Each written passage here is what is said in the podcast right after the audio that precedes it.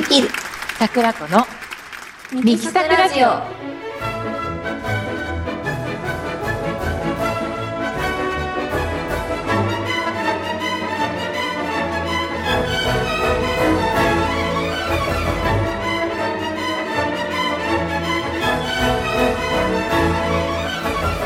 はい始まりました。第8回目ピアニストの赤松美希ですソプラノ歌手の加藤桜子です。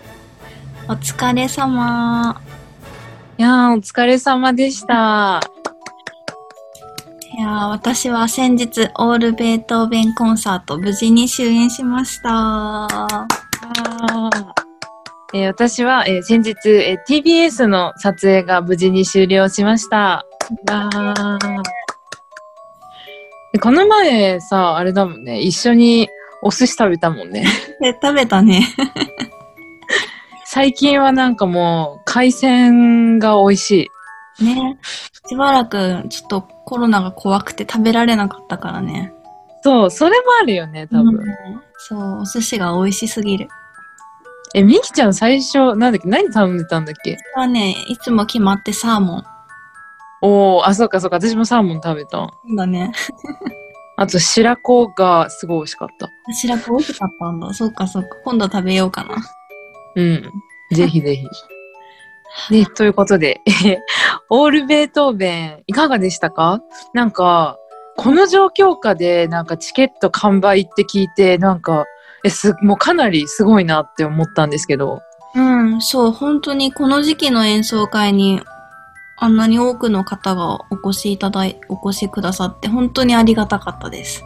で,、うん。でもとは満席とは言っても会場の半分ちょっとの人数に最初しててうん、でう3日前にそれが完売して、で、それからなんか申し込みがすごいびっくりするぐらい来たから、その後うんうん。2回にかけて増席したりして、ん。うんうんうん。で、もソーシャルディスタンスがとかいろいろあるから、すごいそうだよね。グループでお越しくださる方用にグループ用のエリアを作ってみたり、結構頑張って増席しました。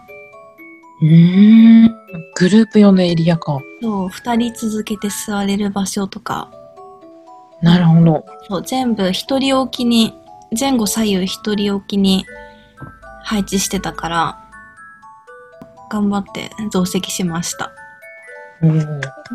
でね、感染対策も結構これでもかっていうぐらいして、うんうん。体温計買って、うん。アルコール消毒も。ちろん用意して、あと、マスクを忘れてきた方用にマスク用意したり、優しい。そう。で、あとは、出演者用にマスケットって言って、口元だけのうんうんうん。説明が難しいんだけど、そういうのも用意したり、透明なね、マスクみたいな。そう、表情がわかるように。大事大事。そう、その結構、そんなにやらなくてもいいのにって言われるぐらいやりました。うんうん。ちょっと、ここで宣伝なんですけど、オールベートーベンコンサートのオンライン配信が始まったので、えーご案内ついでにちょっとハイライトをお聞きいただきたいと思います。おお、楽しみですね。それではお聞きください。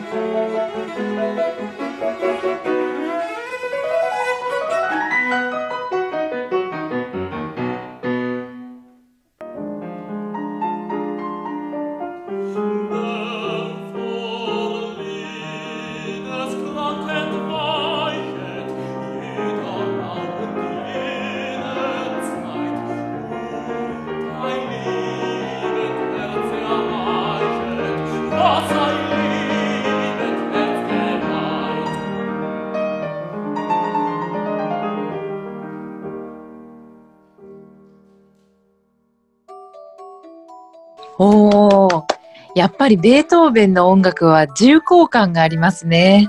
うん、ほんと、ベートーベンは重たいよね。そうで、うんすごい表現なんだけど、とにかく偏差値の高いプログラムで、うんうんうん、充実感たっぷりなコンサートでした。で、というわけで、オールベートーベンコンサートのハイライトをお聞きいただきましたが、えー映像と合わせてオンライン配信をお楽しみいただきたいと思います。えーオンライン配信の見方なんですけれども、えー、遊音楽企画 note、えーこちらで検索していただきたいと思うんですけれども、えー 遊は遊ぶという漢字で 遊です。で、ノートは英語で NOTE。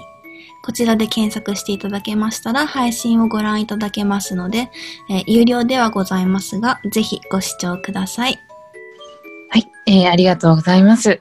えー私の方はですね、あの本当このラジオでお知らせできればよかったんですが、あの、ちょっと今ね、このラジオ収録してるのが4日で、ちょうど今日の夜オンエアなんですけど、うん、まああの、なんでこのラジオがね、隔週ってこともあって、あの、もうこれが流れてる頃にはテレビの放送終わっちゃってるんですけど、TBS のバラエティで、えー本当のこ、本当のとこ教えてランキングという番組に出演させていただきました。ありがとう。でもね、ほんとね、毎度のことなんですけど、もう緊張して、もう全然うまく喋れなかったんで、多分もうチラッとしか映ってないとは思いますが。ね、本当にその撮影の時にディレクターさんが、え、だって人の前で歌うのは緊張しないんだから、今緊張することなんてないよって、あの、私をリラックスさせてくれるために、あの、言ってくださったんですけど、まあでも、それはなんかこう自分の演奏ってやっぱりこう何年かけ、何年もかけて練習してる曲だったり、もう何ヶ月もやってなんかね練習してる曲をやるから緊張しないのであって、なんかやっぱり突然カメラに向かって、はい、話してくださいとかコメントしなきゃいけないってなると、なんかまた別の問題なんじゃないのかなってその時考えちゃって。そうだよね。なんかね、特にさ、クラシックの人って、あの、即興のジャズとかに結構弱いうん、うん。人が多いなって思って、うん。なんかやっぱり、即興とかじゃなくて、もう何回も何回も練習して、もうゲシュタルト崩壊起きるぐらい練習するのがクラシックっていうイメージがあって、え、なんか、あれだよね、なんかこう練習しすぎておかしくなることってあるよね。ああ、あるか、あるある。なんかなんか練習しすぎて下手になるみたいな。すごいわかる。え、なんかほんとそういうのあるよね。なんかこう最初の方がなんかこうちょっと、あれ、なんか自分的にはいいと思ってたのに、なんか練習したことによってだんだん下がってきてまた上がっていくみたいあな。、そうそうそう。うん。もうね、本番前は必ず一回落ちる時がある。あるよね。そう、なんかそんな感じで、なんかまあ、そうやってちょっと おかしくなるぐらい練習してやるのがクラシックで、まあ、そういう性格がこう日常の他のことにもなんか現れてるのかななんてその時考えちゃって。えっ、と、100%即興っていうのはね、私はないんだけど、うん。でも、うーんと、なんかね、メロディーを与えられて、そこに伴奏を即興でつけるっていうのは、あの、中学校とか高校で散々やらされたかな。うーん、なるほど。けどね、あの、ジャズをかじったことがある人で聞いたら、ジャズは慣れとのことです。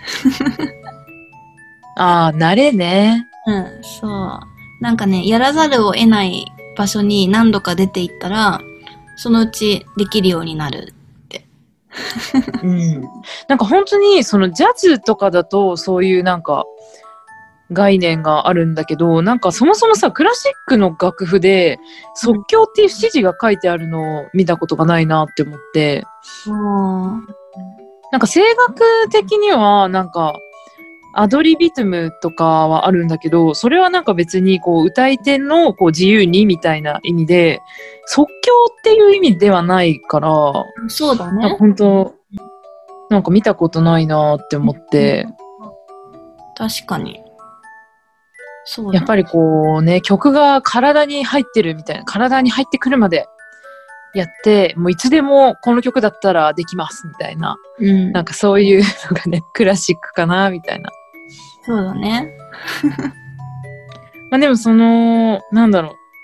まあ、曲だけ、曲とか演奏だけじゃなくて、でもね、ほんとミキちゃんはね、あの、コンサート中の対応とか、あの、行動とかがね、臨機応変だなって思って、なんかこう、お客様のね、雰囲気とか、会場の雰囲気を見て、こちらのね、対応を変えるとかがね、すごく上手なの。なんかね、自分では全然そう思ったことないんだけど。いや、でもね、結構その、お客様を見てこうするとか、うんそう、そういうことをね、なんかそういうことがね、上手なの。うん。でもね、なんかね、あの、アンサンブルを結構してる人たちは、きっとね、きっとだけど、周りを見たり空気を読むってことが習慣化されてると思うかな。うんわかる。そのアンサンブルってまさに空気を読むってことだよね。そう。それはすごく思う。そうだよね。うん。でも確かになんかその、うん、なんか二人、二人以上とか三人、四人で演奏するときも、やっぱりもう、音楽っていうよりは空気を読むっていうことすごい大事だよね。そう。すっごい大事。そうじゃないと、あ、もうね、アンサンブルはできないからね。うん、確かに。うん。もうアンサンブルイコール空気を読むだよね。そう。本当に。それが難しいんだけどね。うん、難しい。うん。そうね、ソロで言うとね、やっぱり本番の日の自分を助けるために、とにかくひたすら練習するね。うん。もう本当だよね。練習がね、ちゃんとできてれば、もうそれが自信になって緊張しなくなるみたいなうん感じだよね。そうそうそう。ということで、えークラシックの人たちは即興という概念が、えーあんまりないという話でございました。続いてはこのコーナーです。朗読のコーナー。このコーナーは文学作品や詩などをピアノ演奏に乗せて朗読するというコーナーです。えー本日は、えーサンテグジュペリの星の王子様をお届けします。曲は千住明さんの世紀末の歌です。それでは赤松美希×加藤桜子で星の王子様。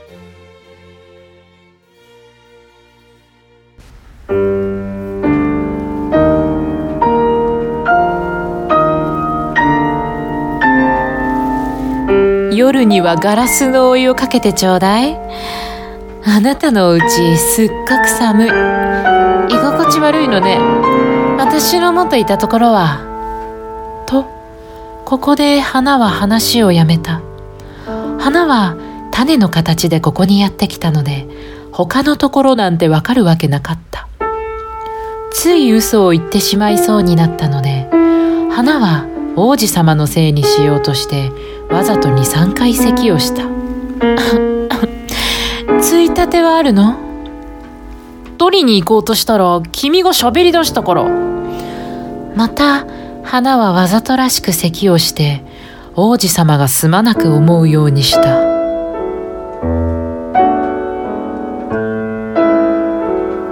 やがて王子様は花を愛していたにもかかわらず信じられなくなった。大したことのない言葉もまともに受け止めてはすごく辛くなっていった。ある時王子様は僕にこう言ったんだ。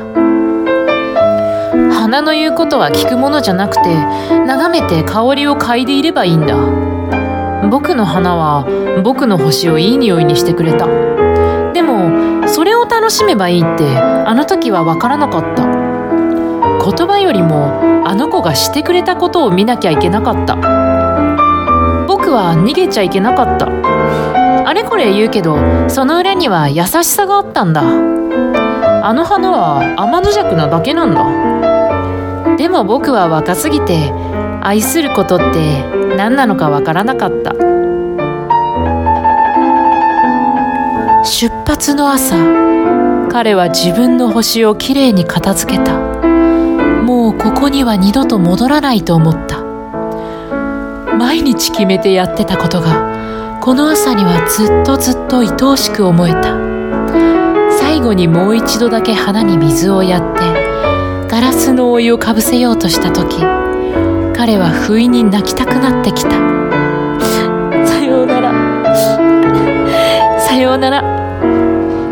私バカだった。私を許してね。お幸せにね。花が怒っていないので王子様は驚いた。ガラスの覆いを持ったまま立ち尽くした。どうして彼女が穏やかで優しいのかわからなかった。私ねあなたを愛してる。あなたがそのことをわからないのは私のせい。でもあなたも私と同じでバカね。幸せになってね。覆いはそのままにしといて。もういらないの。でも風がそんなにひどくないわ。夜のひんやりした風は体にいいし私鼻だから。でも虫が蝶々と仲良くなるんだから毛虫の1匹や2匹我慢しなくちゃ。すごく綺麗なんだってね。大きな虫でも怖くない。私には爪があるから。花は無邪気に4つのトゲを見せた。それからこう言った。さあいつまでもグズグズしないで。行くって決めたんならもう行って。花は自分の泣き顔を見られたくなかったんだ。花ってプライドが高いから。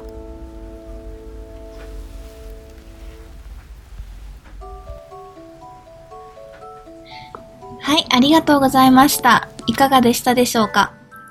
星の王子様は私も小さい時に読んだことはあるんですけれども、えー結構難解ですよね。うん。大人になって改めて読むと心に響くものがあります。そうですよね。なんか私も中学生の時にちらっと授業でやったりしたんですけど、うんなんかその時はあんまり意味も分かってなかったし、まあ本当にどちらかというと大人向けな作品ですよね。そうだね。うん。次回も今回と同じく星の王子様から朗読をお送りしたいと思います。はい。ということで、えー続いてお知らせと告知です。